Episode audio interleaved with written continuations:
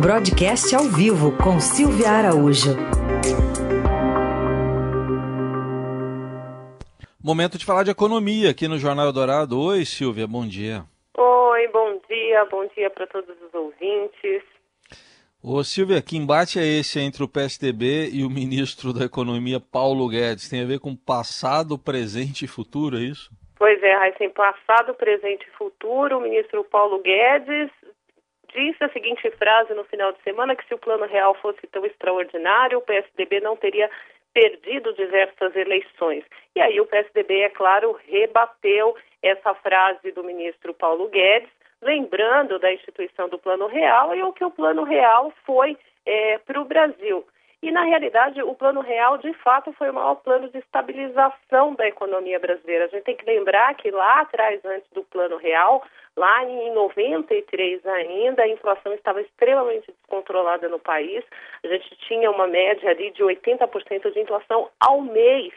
Então, foi instituída ainda no, no governo do, do ex-presidente Itamar Franco um plano, um plano que começou com a URZ e depois foi instituído o Plano Real lá em julho de 1994, aí já é, com o governo do, do Fernando Henrique. Então, o, o ministro Paulo Guedes ele rebateu isso, ele disse que o Plano Real não foi uma coisa extraordinária, mas a gente tem que lembrar que, graças ao Plano Real, a inflação realmente foi estabilizada com o Plano Real e ao longo dos governos do PSDB, os dois governos do Fernando Henrique, a gente teve aí uma série de coisas citadas também pelo presidente do PSDB, o Bruno Araújo, que foi o programa de privatização da telefonia, ou bem ou mal, tem muita gente que reclama até hoje, mas a gente foi feita a privatização do sistema de telefonia, foi criada a lei de responsabilidade fiscal, e eu lembro aqui também que o, o governo Fernando Henrique atravessou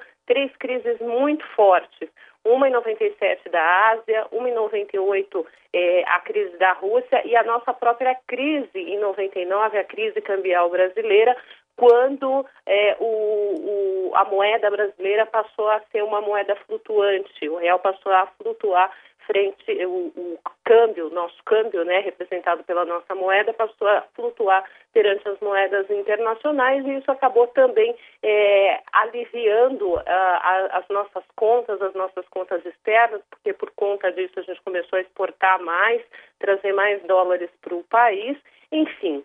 E ainda só para a gente finalizar esse, esse tema, foi introduzido também ali em 99, quando da flutuação é, da moeda, foi instituído o plano, o regime de metas de inflação, que é o regime de meta que a gente convive com ele até hoje. E se a gente lembrar, a gente tem inflação bem baixinha agora nos anos de 2020, né? Oi, Silvia, tudo bem? Bom dia. Oi, Emanuel, tudo bom? Tudo bom. Silvia, nós temos ou não temos que nos empolgar com relação à melhoria das dos indicadores de consumo e de atividade econômica, hein, Silvia?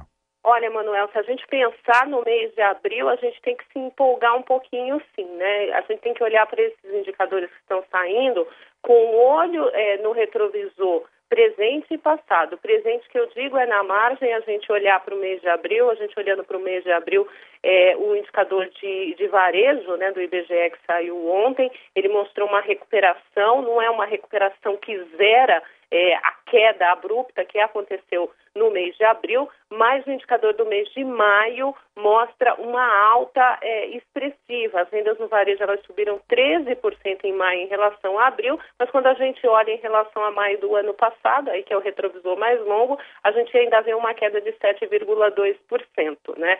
Mas aos poucos a economia vai começar a se recuperar é, é, bem, é, é, bem provável que o pior já passou, como dizem os economistas e os próprios membros da equipe econômica. O pior momento da economia, de fato, foi o mês de abril, pelo menos é o que a gente observa olhando daqui é, do mês de julho, que esse mês de abril foi muito ruim e essa recuperação vai ser lenta, gradual, e o que é importante, Emanuel, porque você recuperar de uma forma muito forte, de uma forma muito abrupta, você pode ter problema lá na frente. Então é aquele velho ditado, vamos caminhar devagar e sempre. A gente já teve o indicador da indústria mostrando recuperação em maio, O varejo mostrou um pouco de recuperação em maio também referente ao mês de abril e a gente tem para sair amanhã a prestação de serviços, né? Um volume de serviços prestados na economia brasileira que também deve apresentar uma recuperação no mês de maio em relação ao mês de abril.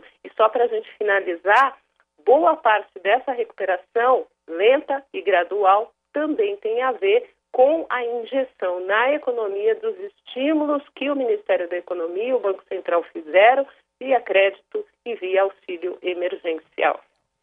Muito bem, aí a Silvia Araújo, que volta na terça-feira aqui ao Jornal Dourado para falar mais de economia. Obrigado, Silvia. Até lá. Até lá.